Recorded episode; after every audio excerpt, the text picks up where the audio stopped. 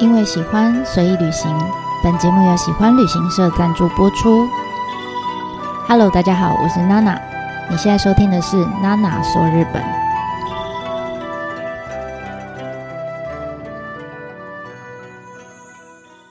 Hello，大家好，我是娜娜。上一回啊，我们一起攻破了灵之门之后呢，接着迎面而来的就是一个不大不小的三岔路口哈。那你如果不知道我在讲什么灵之门哈，我我有把姬路城的地图啊贴在我的方格子上面。那建议大家可以一边打开那个地图，然后一边来听，这样你大概比较有概念，就是我们现在在城里面的哪一个角落。好，那我们现在在灵之门过了之后的一个三岔路口上，那对于我们哈，我们就是敌军嘛，对不对？好，对我们来说呢，其实每到一个交叉路口，每一个判断跟抉择。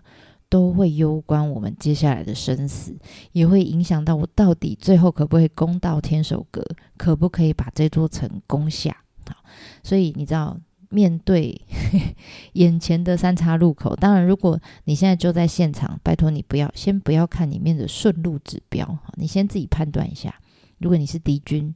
如果是你，你会怎么做选择？你要走哪一条路呢？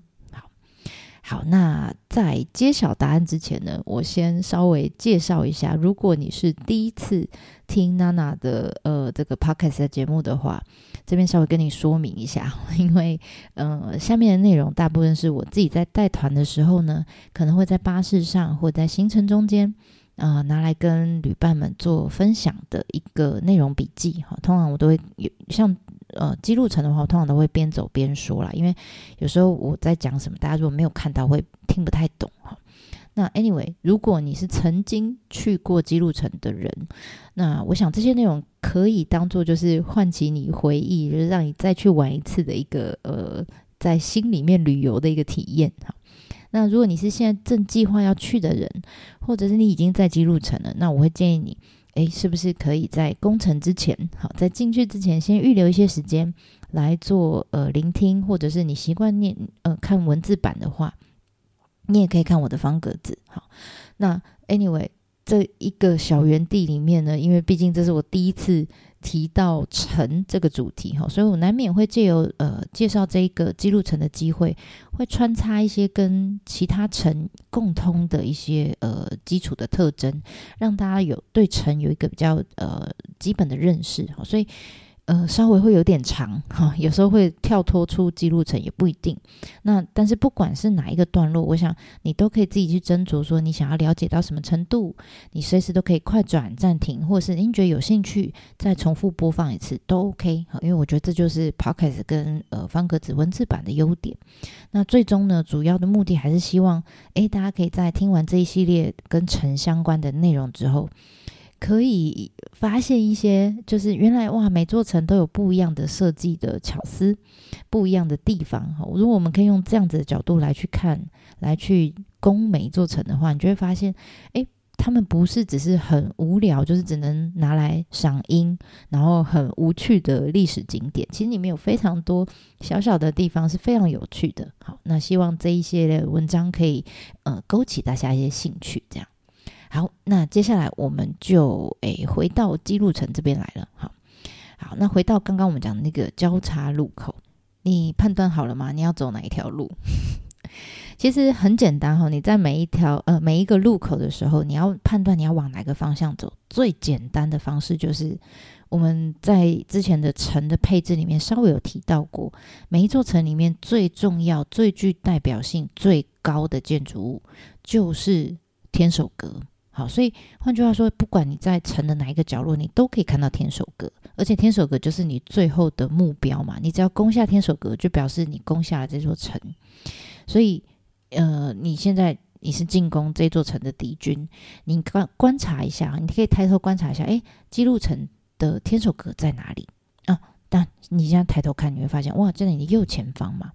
所以，面对你现在前面有三条路，直觉是不是就是舍弃左后方？左后方有一条路是往西之丸的，好，那条路方向完全不对，好，所以我们可以直接删去法把它删掉。那接下来有两条路，一条是往前走，一条是右转啊。那你再仔细看一下，正前方那条路上，你会有没有发现有一个门？啊，这个门叫一之门，呃，一是 R E V L 的一哈。那右手边那条路呢？诶，没有门，而且你往更深的地方看，诶，好像是条死路哈。尽头的地方有有一有一有一面很高的墙，很高的石垣。所以，呃，依照这样子大部分的直觉来判断，应该就是，那我应该就是往有门的方向走喽。因为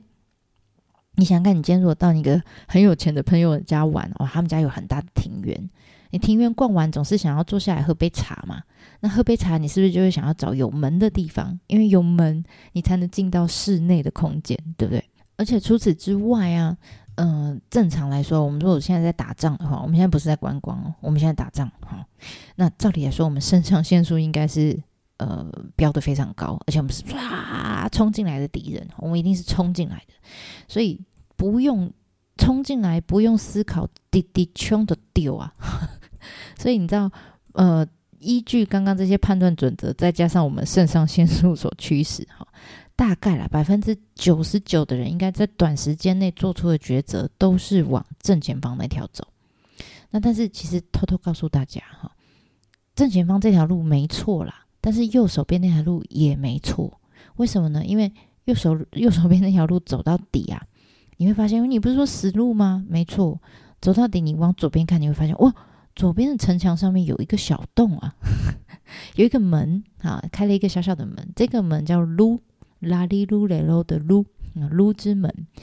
这个门穿过去往上走，其实你是可以走到天守阁，而且这是超近路啊。但是因为角度的关系，我们刚冲进来在灵之门旁边的时候，你是看不到这个门的。那就算哪怕真的有那百分之一的士兵，比较聪明的士兵。选择这条路走进来，其实这个门呢，它是有个高低差的。如果敌军攻进来的时候，守城军从里面，它是可以啪把一堆石头推下来，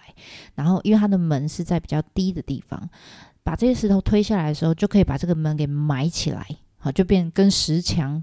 呃，融为一体，就变成一个完整一面完整的石墙。所以像这样子，呃，被藏起来，然后是在石垣石墙当中开一个洞的这种门，我们就叫埋门，因为可以把这个门给埋起来嘛。好，然后像这样子，只有守城军才知道，像我们敌军就不知道的这种秘密通道，因为它非常隐秘，所以我们就说这个门叫做穴门，好，穴，洞穴的穴。那现在因为呃，当然因为观光路线规划的关系啦，所以这个噜之门呢，我们先不往这里走，因为它顺路不会不会引导你过来这里。这个是回程的时候呃可以经过的门，所以我们现在就先不急着过去，我们回程再来看。好，那引申稍微引申一下，我们刚刚讲到穴门嘛，哈，其实现在在日本有很多。呃，我们中文叫私房景点，好，私房私房秘境，好，这一种呃地方呢，他们在日文里面就叫穴场，就叫 Anaba Spot，好，所以如果你想要找一些，嗯，譬如说赏樱赏枫的时候，人真的太多了，你可以打，譬如说京都，然后打穴场，好，场地的场。血场，然后你就会找到哇，有些日本人当地人推荐的这种私房景点，人不多，但是风景又很棒的地方。好，好，岔开了，拉回来。好，我们回到刚刚的那个 那个灵之门的那个口三岔路口。如果呢，你是观察能力比较强的人，你应该会发现，除了这三条路之外，你会发现右前方哦有一个水池。好，那这个水池我们叫三国。你说呃，正确发音叫哭啦，我们就叫它三国诀，好不好？好，因为这样比较好联想哈。嗯，这个水池你仔细看，它跟外面的水诀有点不太一样哈，因为这不是环绕整个城墙设计，它就是单纯一窟大水池这样。那按照常理来说，在这个用用来打仗的城里面，一般不太会出现这种。观赏用的水池，好像 有点风花雪月哈，仗都来不及打了，还跟你在那边吟诗 赏赏月，不可能嘛，对不对？所以这样的设计在其他城里面是非常少见的，至少我去过的其他城里面，我没有见过突然跑出一个水池来，这么大面积的水池。那当然，如果大家有看过在其他城里面看过这样的设计，也麻烦你告诉我，我也会想要去看看，它一定有什么目的在。那。其实这一个看起来很像普通水池的这个三国诀，早期啊，最早刚做好的时候，里面是没有水的。你可以想象，它就是一个大型的方形的容器，很大的一个碗，而且它的位置就被安排在这个三岔路口的旁边。其实它是有它的军事目的在的。你想想看，如果我们今天是敌人，我们冲进来，守城的人不会攻击我们吗？当然会啊！其实守城的人早就在，不管是哪一条去路，这哪一条路，前面、左后方、右边都一样。每一条路的后面一定会有埋伏，他们很多的守城军在里面。所以，当我们冲进来的时候，三个方向的这个守城军就会啪从不同的方向夹击我们。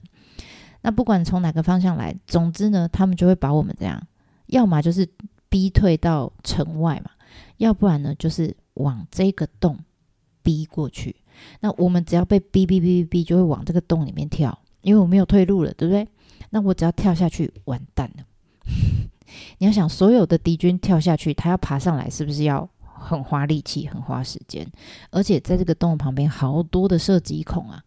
对守城军来说，太棒了，你们全部都集中在这边，而且没有遮蔽物挡住你们，我超好射的。你们就在碗里面，我直接从上面啪啪啪啪一个一个干掉。好，所以这对守城军来说，算是一个可以在短时间内大量干掉敌军，算是一个超高 CP 值的防御设计啊。那当然，后来到了江户时代，因为比较和平盛世了嘛，好，那也不太需要打仗，所以这个方形的凹凹地呢，就不知道拿来干嘛，诶，那就拿来当成储水池。那这个水就可以拿来当成平常生活啦，或是紧急要，比如说火灾的时候，诶，变成消防用水，好，就变成我们现在看到这个水池的模样。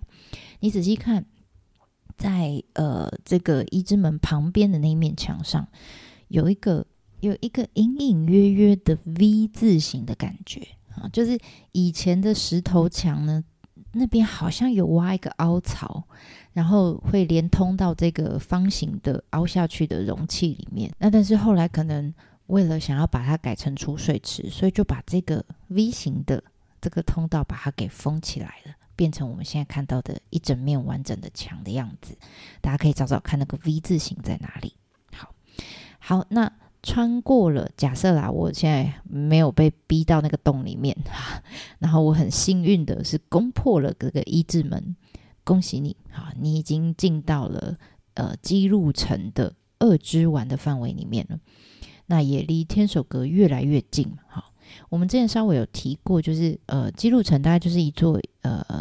以本丸为中心，然后用城墙好石垣或者是护城护城河，好可能是空掘或者是水掘来划分成好多不同的区块，然后组成的一个呃有逆时针方向慢慢慢慢螺旋往。外扩张的一个城，那其实这种螺旋状的空间配置的设计啊，在日本只有姬路城跟呃江户城才看得到。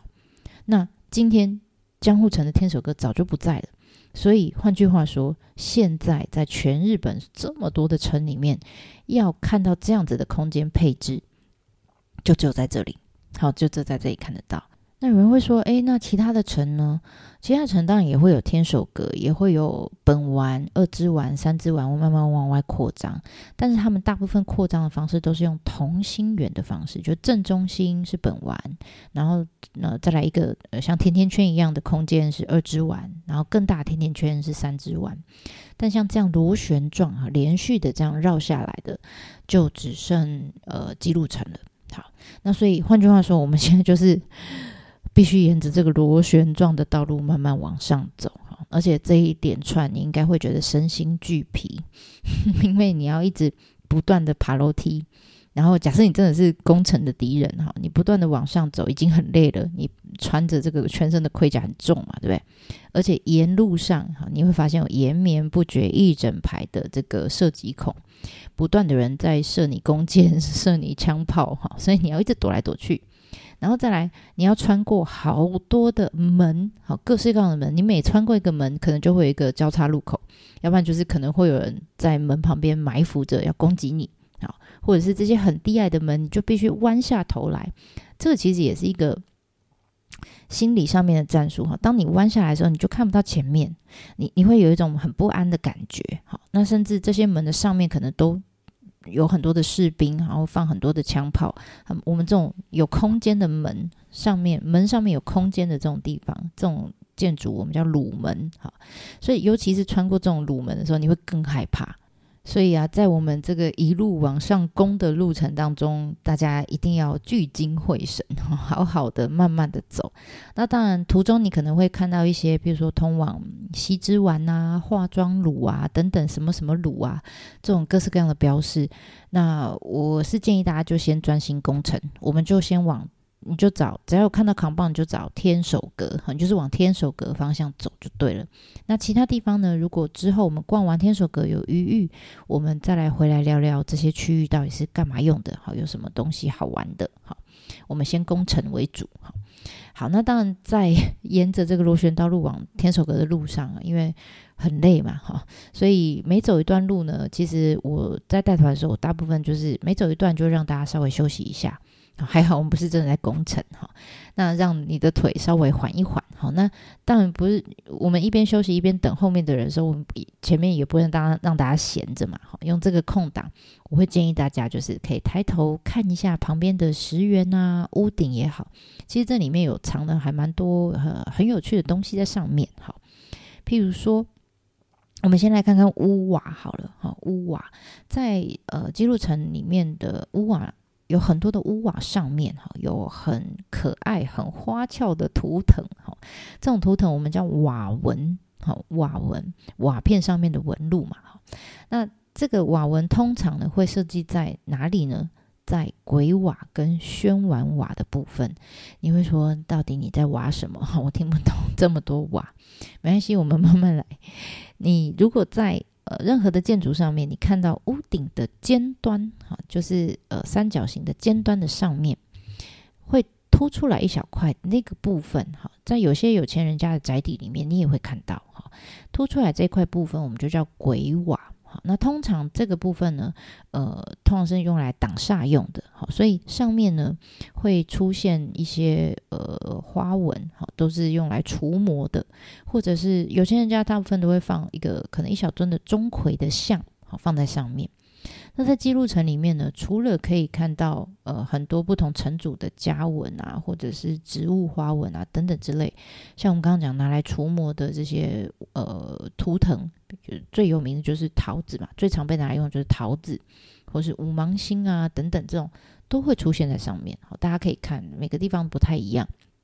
那其中有一个特别有名的是，因为之前在日本的大河剧有一年，他们是以黑田官兵卫这个武将来做主角。那因为这个大大河剧上映的关系，那黑田官兵卫又跟姬路城有关系，好，所以呢，大家后来来到这里呢，就会特别在一个门上面叫尼尼之门，那尼努内诺的尼，啊，日本五十音的尼，尼之门的上面。就有一个鬼瓦，很特别，就跟着走红了。因为这个鬼瓦上面呢，有一个十字架的纹路，一个十字纹。那黑田官兵卫这个人到底是谁？为什么跟十字架有关呢？其实他是曾经在织田信长，也曾经在丰臣秀吉底下，呃，非常有名的一个参谋大将了哈。那因为他晚年呢，曾经受洗为。基督徒，你知道那个时候，在那个年代，基督基督教其实才刚在织田信长那个时候才刚传进日本没多久哈，所以那时候信基督教感觉是一种哇，走在时代的尖端的很 fashion 的感觉。所以那个时候呢，呃呃，黑田官兵卫他是信基督信基督教，然后他又曾经是入住过基路城这么多众多城主之一，好，所以。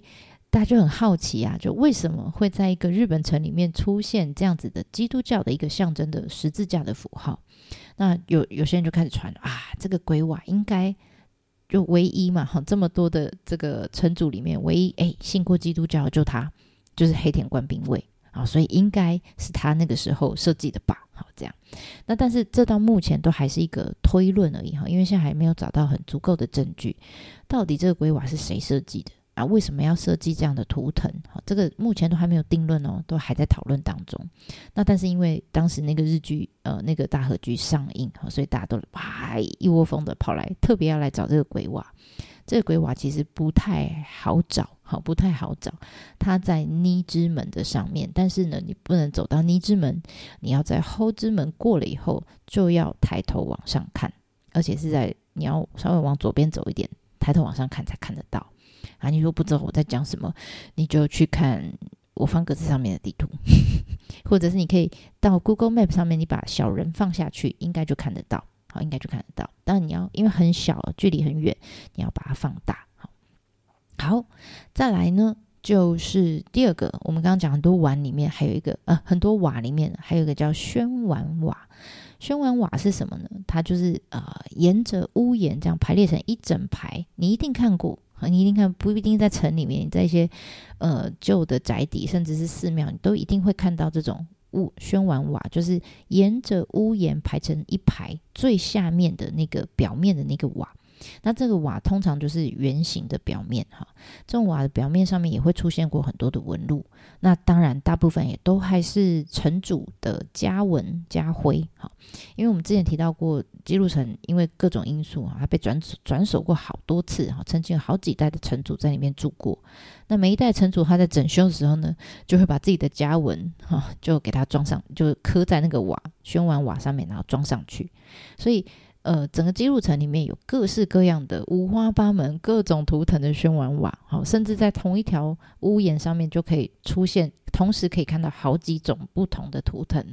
那这个对我们观光客来说会觉得很有趣哈，你同时可以欣赏到很多种。那对现在在做姬路城研究的这些学者们来说，其实也是非常。呃，珍贵也非常便利的一个考古的依据之一，因为他们可以快速的利用这些瓦，呃，宣王瓦上面的图腾来判断说啊，这一区呢，可能呃，或是这栋建筑可能是在哪一个时期新建的，或是在哪个时期经过整修，好，所以才会有这个瓦出现这样子。好，那除了瓦之外，好，各式各样图腾的瓦之外，其实另外一个我们还可以再玩寻宝游戏的，其实就是。呃，石头 到底有多爱玩石头？因为记录城里面实在是太多石头墙了，哈，石头墙我们叫石垣，哈。那你知道，在早期啊，其实最呃前期就记录城刚盖起来没多久，在丰臣秀吉的年代，那个时候因为采石头或者是搬运石材的这些技术都还没有这么成熟，所以当时在新建基路城的时候。是非常辛苦的哈，当时他们要用这些石头，只能从附近的小山挖过来。那这么大的一座城池，石头用量当然是非常的大哈。好啦，我现在把附近能挖的小山全部都挖光了，那怎么办？我只好走更远，去挖更远的小山的石头，然后再运过来。但是你知道，越挖越远，你就会发现哇，我成本越花越高，然后呃，这个筑城的效率也越来越低，这样子。所以你知道，在那个年代，因为是很多战争的年代，我为了要求胜利，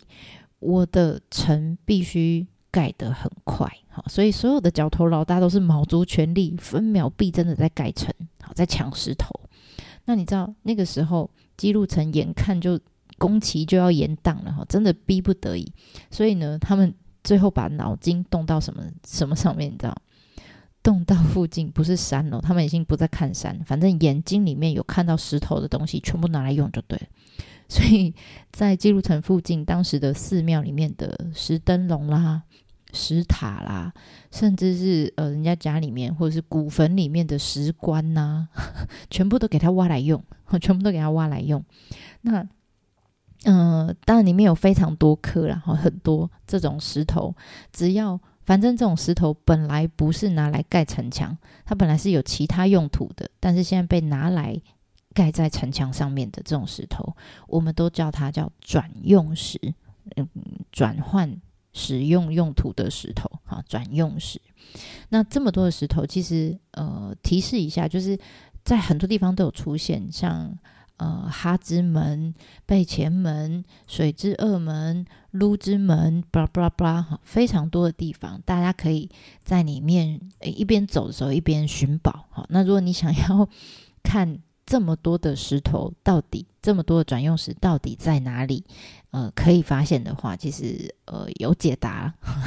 在我就贴在我方格子上面哈，大家有兴趣的话可以去把那一篇，那是一个日本人写的文章，他几乎把里面所有的转用比较有名的几颗转用石都贴出来，位置也都告诉你了，你有兴趣的话可以一个一个把它找出来。好，那我们这边就介绍一个最有名的转用石，叫姥姥石。姥姥石是你一定会看到的，而且我也一定会介绍给大家看的一颗转用石哈，因为它非常有名。这颗姥姥石呢，在哪里？在水之一门旁边的石垣上面，而且因为它会用一个网子特别把它包起来，其他的转用石没有，只有它特别用一个网子把它包起来，所以会非常的显眼。好，那据说呢，这一颗石头是当时在就是丰臣秀吉在盖城堡的时候。很缺石头的时候的一个呃，在城边卖烧饼的一个老奶奶，就姥姥嘛，哈、那她听说啦，哇，这个丰臣秀吉因为找不到石头啊，这个城盖不起来啊、所以就非常担心。那他就把自己的生财工具，啊，做烧饼的哦，拿来磨研磨用的这个呃石臼，他就把它拆下来，然后拿来献给丰臣秀吉。哇！丰臣秀吉收到之后非常感动啊，非常喜欢这个石臼，所以他就把这个石臼呢，嘣，放在石石墙上面最显眼的位置，而且用来宣传这件事情，就跟大家说：哇，你们大家看哦，这个老奶奶把她这个连她的生财工具她都拆下来，只要是石头的东西，她就拆下来献给我，好，献给姬路城。哇，这个其他的民众听到之后，哇，也非常感动啊，就开始发起了捐石头的运动。那据说，因为呃，这个捐石头的运动啊，本来已经延后的工程呢、啊，诶，马上恢复进度哈，最后如期完工。这样，好，以上讲到这里，呃，这个故事其实是个传说。对不起啊，你刚刚是不是有一度信以为真？我也曾经信以为真过哈，但是呢，后来有研研究学者发现说，哎，不对啊，这个转用石他们去调查了一下，它其实不是在丰臣秀吉时期的，哈，它其实是在后来的城主，比较后面的城主，在石田辉池田辉镇的时候的石头。那有人就说，哎，那为什么会有刚刚那个传说呢？讲的好像真的一样哈。那我在想了，大概也是因为丰臣秀吉这个人就本来就是一个故事性很强的人嘛，而且他又是一个真的很爱宣传哈，很会很会做呃行销的一个武将哈，所以后面的人就开始穿凿附会，就总之呢就编出这个小故事，感觉放在丰臣秀吉身上也也没有违和感哈，所以就慢慢流传到现在哈。但是真的学者有提出了。呃，证据说啊，这个石头其实跟丰臣秀吉没有关系啦，哈，但是它的确是一个石臼，非常特别的一个呃转用石，所以他们就把它特别框起来放在上面。好，那总之像这样子的呃转用石呢，在记录层里面，目前学者研究发现大概有九十六个，其实非常多，所以我说你要全部找出来是不太可能的，哈，你大概就只能找比较有名的这几个，好，那。之后他们在猜啦，因为慢慢每可能二三十年就会慢慢在修复这个城的这个角落那个角落哈。那随着这个呃石垣的修复跟研究慢慢持续发呃发展下去的话，他们相信之后会发现越来越多像这样子的转用石，好，这个数量应该还会再慢慢继续增加。所以大家如果有兴趣的话，在呃，休息歇歇腿的时候，其实大家可以左看看右看看啊，看看这附近的城墙上面有没有，嗯，好像本来不应该出现在这里的石头，哈、这些就是转用石。好，那讲到老老实呢，其实呃也不得不哈、一定要提一下，在这个石墙旁边有一面墙，常常被忽略，但是其实它还蛮重要的一面墙，这面墙叫油壁，油。油就是石油的油，墙壁的壁哈，油壁。其实这面墙在姬路城里面出现，算是一个非常特例的存在哈。为什么？因为大部分我们对记录城里面的墙的印象，就是哇，上面都会涂满厚厚的一种呃，我们叫白漆餐的涂料哈，一种白色灰泥的涂料。这个涂料是可以用来防火啊、防弹、加强防御功能的一种涂料。那而且。呃，记录城涂的特别厚，好，涂的特别厚，所以呃，你知道，突然在这里出现了一幕一面，就是土黄色的土墙，而且这个墙它刚好就在呃它的位置，如果你要找的话，它的位置就在后之门跟水之门、水之一门的中间。那这个墙大概高二米八，然后长大概五米二。好，其实这一面墙相较于其他的墙来说，它其实没有太大，但它就是嗯还蛮高的。那它是因为颜色不一样，所以非常的显眼。那据说呢，这面墙它也是。啊、不是，这一次是真的是哈，是在丰臣秀吉时期的呃这个盖起来的土墙。好，那这个土墙盖起来的时候呢，是用板竹工法所做成的。好，我知道大家都不知道什么叫板竹工法，我们就用人话来说。简单来说呢，就是把土壤啊、沙啊，然后或者稀饭，把它拉拉来做成啊，然后再用两片饼干把这个啊夹起来。然后不断的夯实，嘣嘣嘣嘣嘣，压扁它，压扁它，然后压到很实之后呢，再把外面两片饼干拆掉，这样就可以把这个墙面做好。我不知道这样形容大家有没有比较有感觉？好，Anyway，现在其实你看到很多清水模的建筑，也就是用这样的概念做成的哦。他只是把那个啊，那个泥土的啊，换成呃混凝土这样子而已，哦，换成清水混凝土而已。所以，诶，anyway，总之这面墙就是早期在丰臣秀吉时代，大概四百多年前就完成的一面墙。那你知道那个时代是还没有混凝土的年代哦，所以他们是用稀饭把它当成胶水勾成的这面墙，居然可以撑四百多年，一路撑到现在，是不是觉得它蛮厉害的？好像有一点什么哈。那但是它为什么叫油壁？然后为什么现在整座城里面只剩下这一面？嗯，其他的呢？其他的墙去哪里了？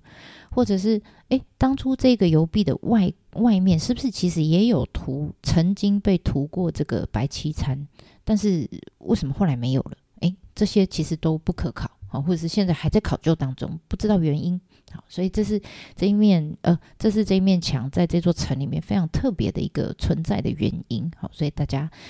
呃，经过的时候还是给他看一眼，好，